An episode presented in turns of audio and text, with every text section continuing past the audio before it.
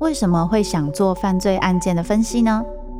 我不是要去讨论其中的猎奇性，这些犯下重大刑案的人，他们可能就是我们身边都会出现的一般人，只是因为发生了一系列的无法承受之重，最终被内心的怪物所吞噬。在这些悲剧性的案件中，你可以看见人性与心理的辗转坠落或求生，与你我都可能经历的深渊。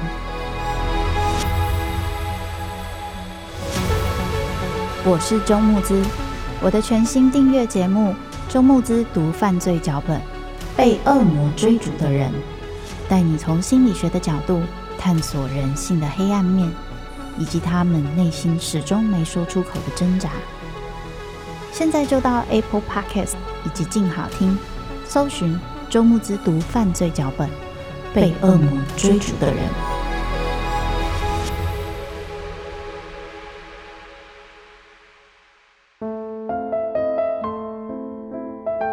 被遗弃的，寻找爱的，想回家的人。每个人生脚本背后，都有他没说出口的伤痕。周慕姿读灵魂脚本。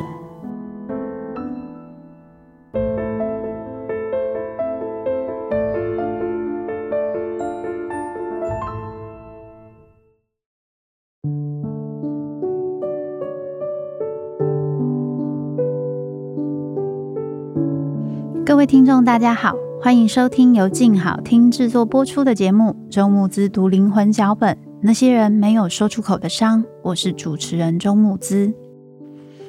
好，那接下来我们要来谈《辉耀姬物语》的下集。在谈这个下集的时候，这一次的主题其实会比较着重在关于孩子的感受，还有女性的这个身份对于《辉耀姬物语》在故事本身的影响。女性身份的影响，当然在我们的故事情节当中，大家有记得一个很重要的一幕，就是很多人在帮她做一些命名，有些人甚至有点在笑说：“哎呀，他是不是其实长得很丑啊？你为什么不让他给我们看一下啊？”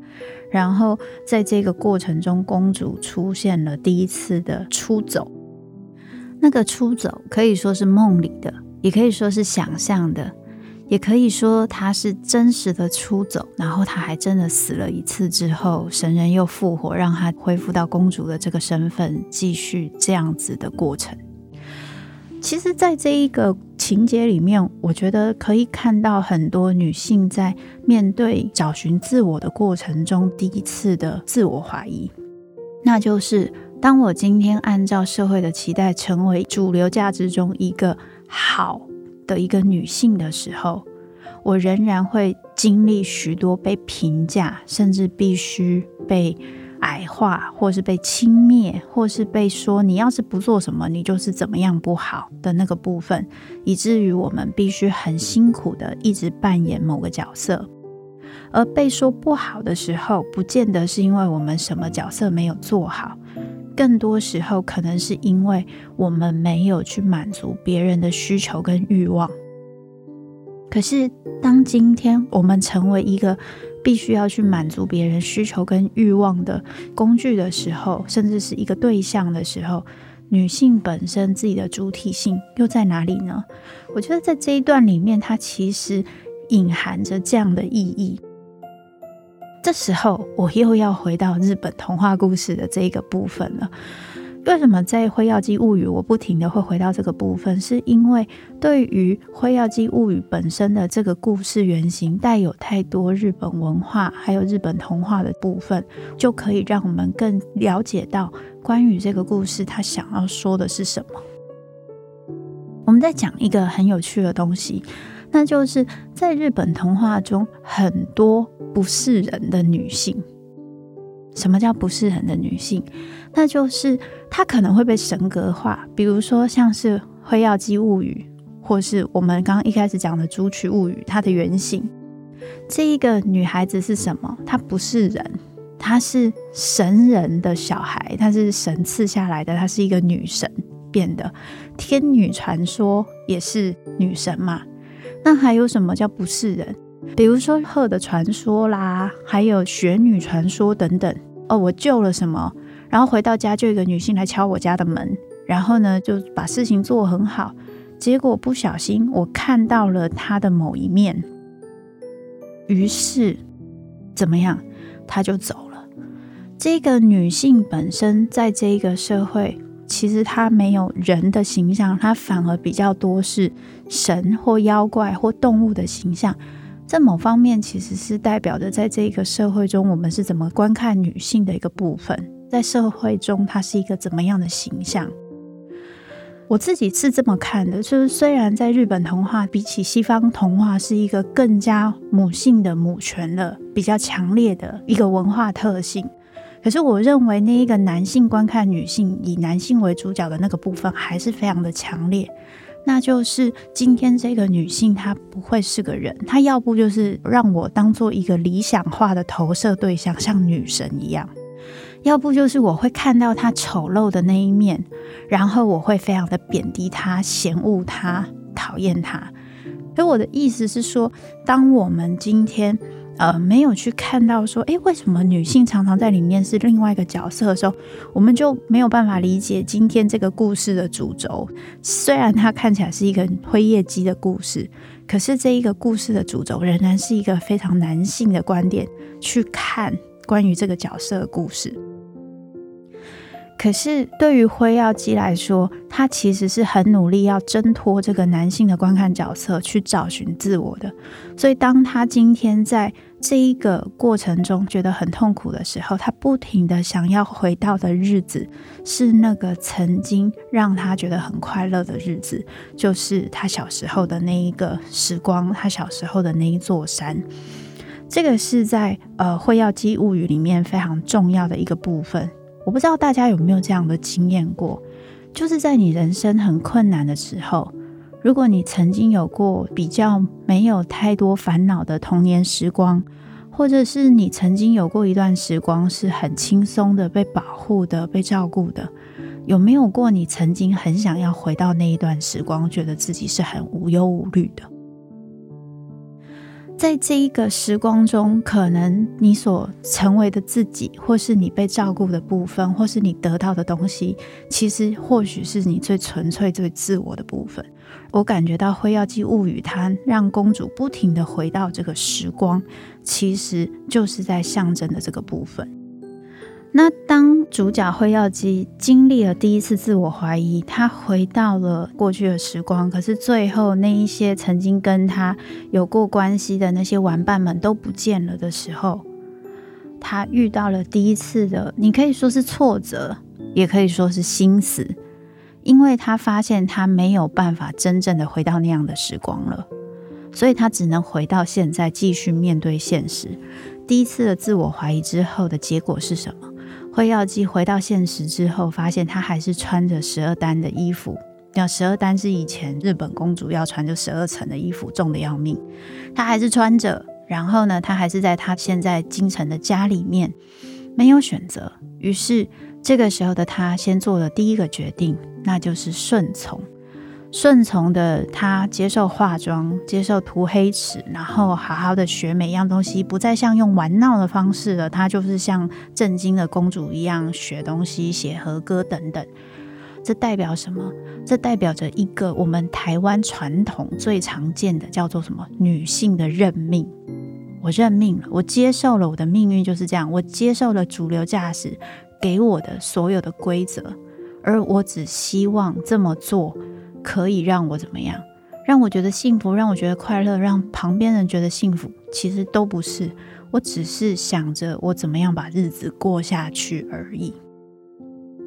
所以你会发现呢，在这个过程中，公主本身的感受已经越来越少了。这个部分跟我们等一下要谈到《辉耀姬物语》副标题的主题很有关系。这个我们等一下谈。我们这里先谈到里面的另外一个高潮。那就是求婚，在《竹取物语》跟《辉耀姬物语》里面都有这一个桥段，这个桥段也是很有名，就是公主自己提出，好，有五个很有名、长得又帅还是怎么的，总之已经很厉害的求婚者出现了。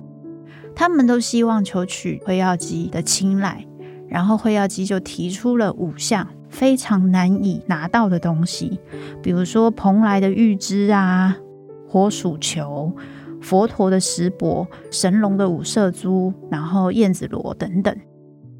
这五个东西都是非常难以得到的，而这五个人想尽了办法，不管是用骗的、用假装的方式等等，去给辉耀姬。然后最后被拒绝，这其实算是故事的一个非常重要的高潮。那上一集我有讲，当他提出这么难达到的事情的时候，其实代表着什么？代表着辉耀基并没有想要跟这些人产生连结，他没有想要结婚。可是他的父亲，也就是这个神明的代理人，告诉他，因为他是神明的代理人，他带着社会规范过来，应该是说神明希望他带给辉耀基的前置。他带着这个东西过来，就是女性都是要结婚的嘛，结婚才会有人会照顾你，所以他会希望他从这五个人里面选一个。于是你会发现一件很有趣的事情，在辉耀姬一个一个拒绝他们或是踢破他们的假东西的时候，爸爸在旁边是怎样？这个老翁在旁边是坐立难安的，他是怎么啊？不要这样啊！不要给人家那么难看，他是很紧张的。辉耀姬自己本身的情绪是怎样？他是从哈哈大笑到后来非常非常的难受，甚至到心死，因为后来有人死了，有人为了要追求这个辉耀姬想要的礼物，就死掉了。一开始他还觉得这个东西很有趣，像个孩子一样。后来当有人死的时候，他发现原来今天他想要求他自己把自己照顾好，过得他自己的想要的生活都不可得，必须靠有人牺牲生命，他才能拒绝。他的拒绝从来没有办法轻而易举的被听到，他必须要这么用力，这个东西才能够被执行跟被接受。如果是女生听到这里，会不会很有共鸣？说不定有些男生听到也很有共鸣。那就是你常常必须要用非常非常大的力气去表达你的不要。你的不要讲出来的时候，会有好多人说服你，总是有好处的。你应该要接受。你要是说不要的话，就是对不起国家、民族、社会。身为一个女性，你应该怎么样？身为一个男性，你应该怎么样？我们有好多的前置。跟很多的要求，使得我们不要的声音必须要越来越大声。当我们要用很大声的方式才能保护自己的意志，不要的时候，那时候会伤害到其他人，然后我们又必须背负的罪恶感。我觉得这个部分其实是我们在面对自己感受最痛苦的部分，就是我到底要怎么样可以做我自己，而又不用让别人受伤。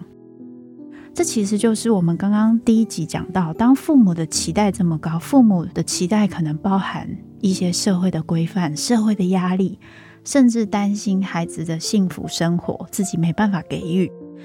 如果今天对方只是为了自己的欲望，事情还好解决一点。好解决不是说有的时候他为了欲望，他的那个潜质跟压力会更大。可是我们不选，我们的罪恶感没有那么深。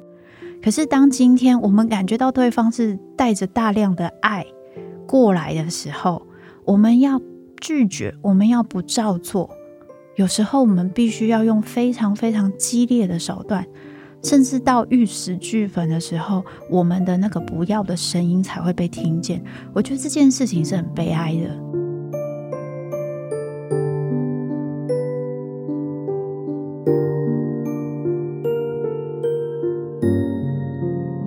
也就是这个老翁原本想要做的是让这个女儿幸福的生活，可是最后他女儿觉得这个东西不是幸福的，他却必须要用这么激烈的手段才能被身边的人去接受。说对，只有这个东西可能并不适合你，甚至老翁都不一定有接受，他可能只是觉得说你怎么会提出这么难搞的考题去考验这些人。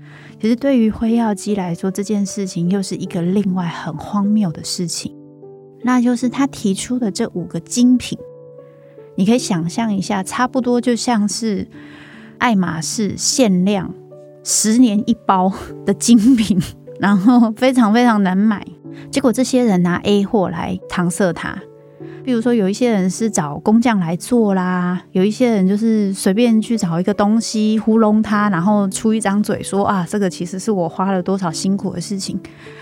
这其实是一个非常大的象征，那就是各位去注意一下，蓬莱的玉枝、火鼠球、佛陀的石钵、神龙的五色珠，还有燕子螺等等，它都代表着大自然的生物的意义，比如说。代表树，代表野兽，代表花，还有代表虫跟鸟。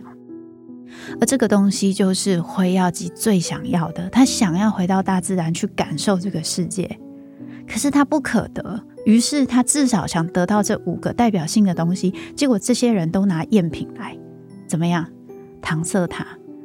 所以我只配得到假的东西，因为我也是个假的人。我现在所拥有的一切，表现的一切，都是大人们希望我表现的样子。他们觉得要这样，我才是好的。那种从头到尾都是假的感觉，是很痛苦的。我没有办法遵守我的意志，我本身表现的出来就是假的。你们这些人说爱我，爱的是什么？爱的是假的我。你们也拿这些假的东西来搪塞我，那我算什么？这个是第二度的自我怀疑。那就是我是谁？我算什么？我做的这些努力是为了什么？而我到底要什么？而这些人又要我的什么？所以在求婚的意义跟结婚的意义上就非常非常的重要。那就是这个人他爱我，他是爱真正的我，还是爱这个假装出来表现的我？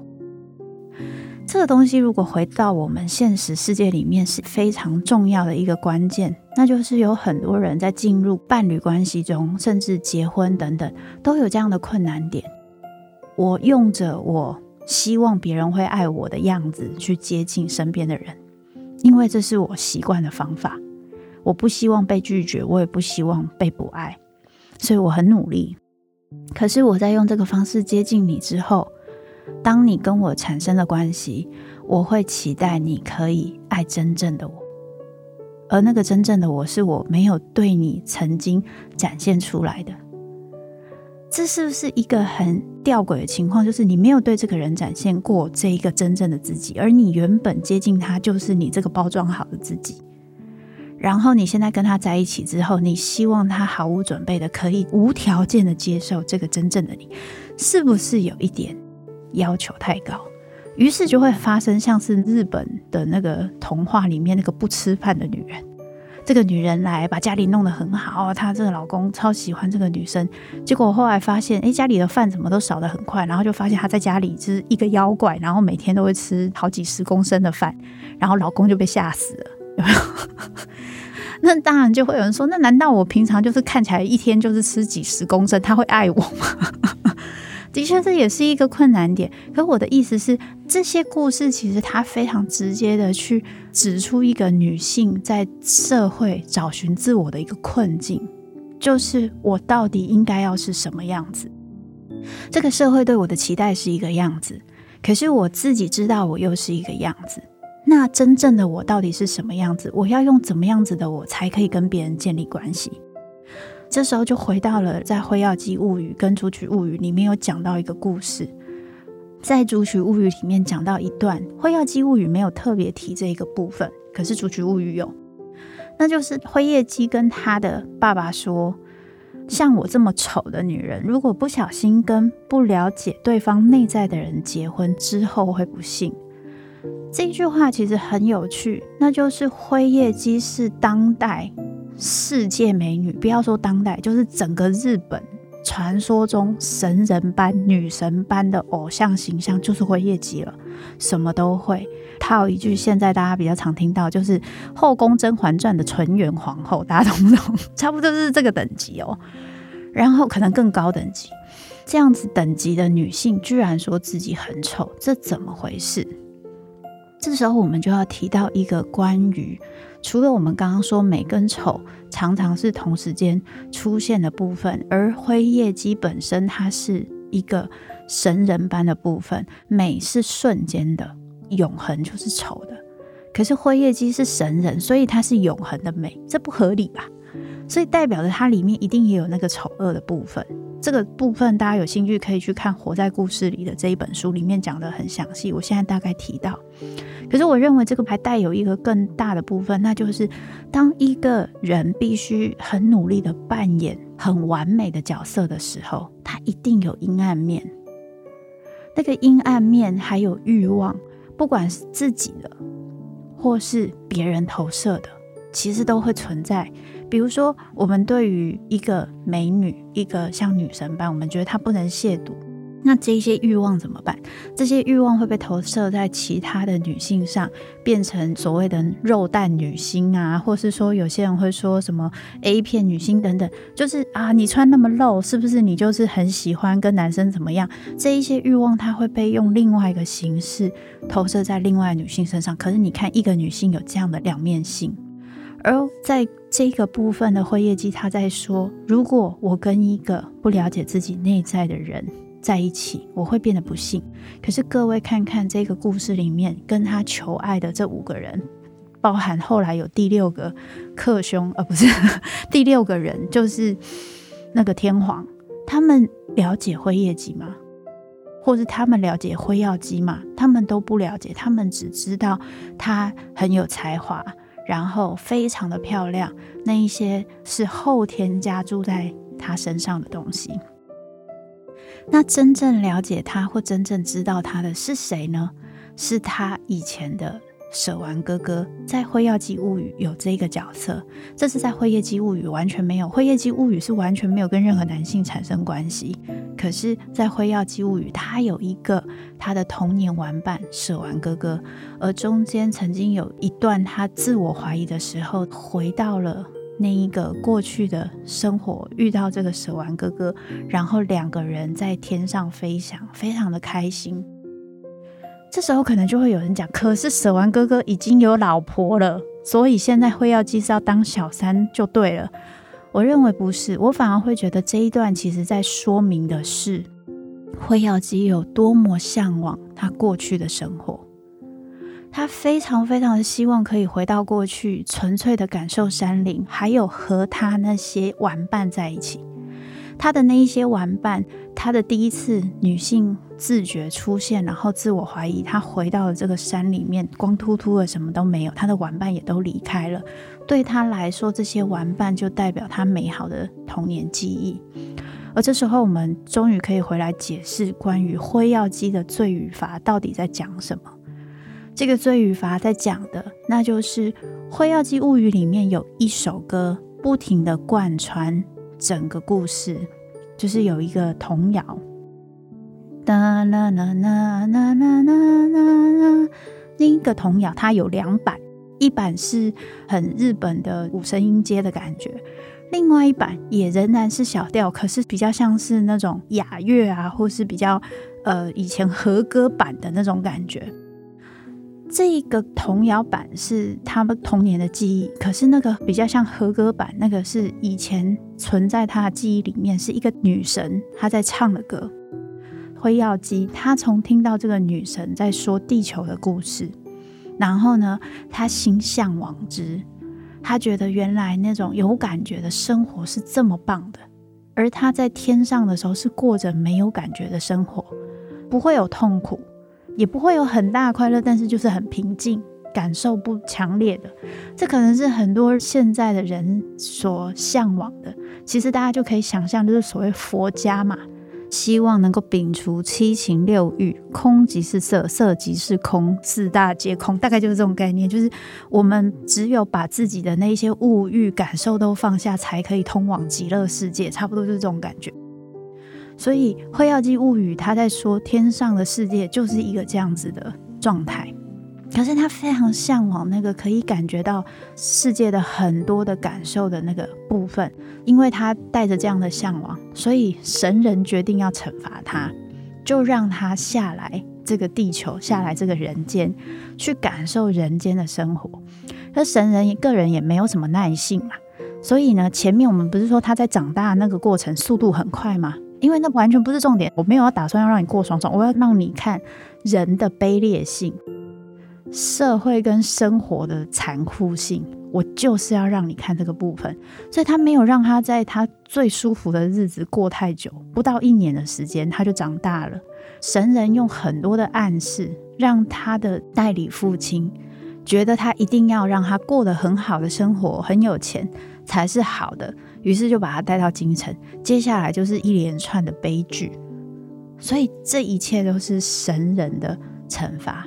为什么辉耀姬想要下凡？这就是他的罪。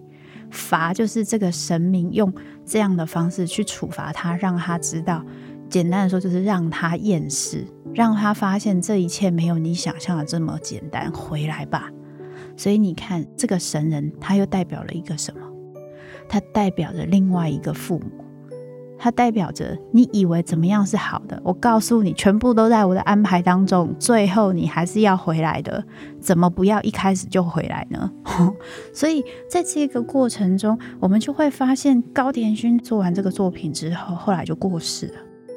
在这个作品里面，他放了非常多重要的议题。我们身为一个人来到这个世界，到底要做些什么？以及生与死的议题，以及日本美学意识的议题，它有非常大的野心。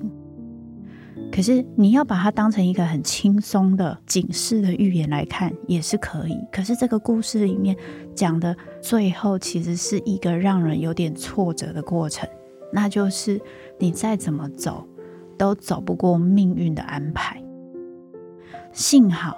高田勋他还是有考虑到广大的观众的感受，他加了一个东西，他加了什么东西呢？他不停的用辉耀机回到过去的童年以及他感受世界的这个方式，去强调我活着就是要感受这个世界的。为了要强调这个主题，他不停的用这一个童谣以及那个天女之歌。来说明这个部分，那就是代表着我真的会为了很多别人，为了很多理由，必须要放弃一些我自己。可是我的活着不是为了要当有用的人，也不是为了替谁完成什么目标。我活着存在的意义只有一个，那就是感受这个世界。知道这个世界是什么样貌，从感受这个世界的过程中去感受到幸福感，那就是我活着最重要的事情。最后的这一个概念出现的时候，我其实是非常非常的感动，因为在我们的人生里面，常常都是在追寻着我活着的意义是什么，非常存在主义的主题。我要赚很多钱吗？我要成为有用的人吗？我要做到可以帮助别人的人生吗？我们会不停地在寻找这一个问题，然后我们还会扛着关于父母的期待。特别如果你的父母是个在社会表现非常优秀的人，或者是他们有一些遗憾没有完成，他们期待你完成的时候，你会带着这样的挫折，那就是。我就是想要，我就是想要试试看，我想要走一条跟大家不一样的路。你看辉耀姬就这样嘛，我想要去地球，我想要感受一下这个世界。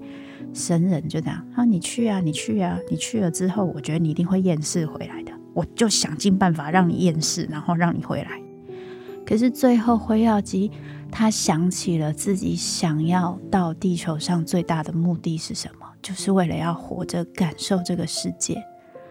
所以他记起了这件事情，他去反驳神人，告诉他们他们是错的，地球是很美好的，仍然有好人，即使在他的操弄当中，还是有好人，还是有好事，而这会成为他人生中非常重要的美好回忆。这一件事情带给我很大的感受，那个感受就是，当我们今天把我们这个人的意义。还有我们人生的意义，都放在一些目标跟期待上，不管是自己或是别人的。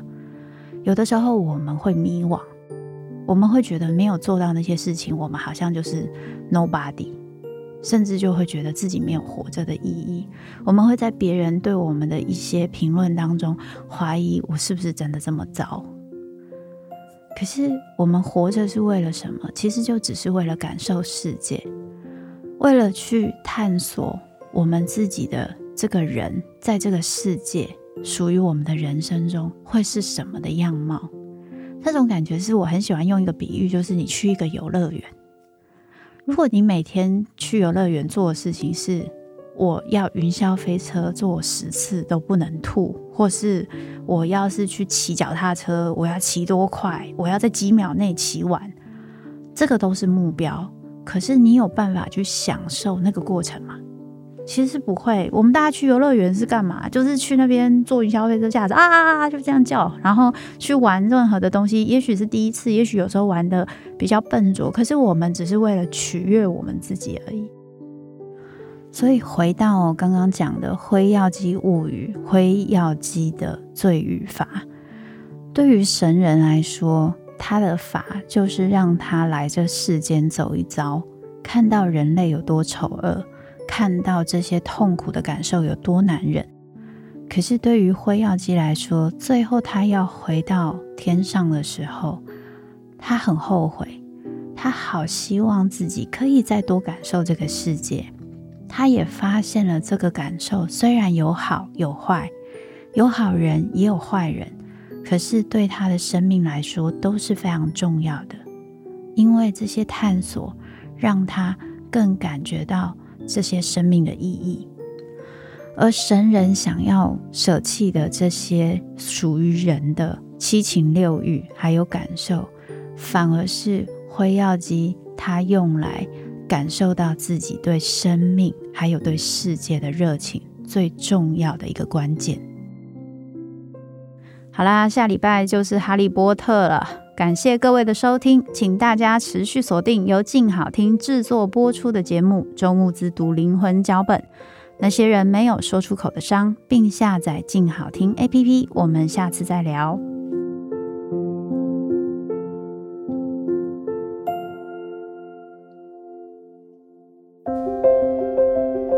想听爱听，就在静好听。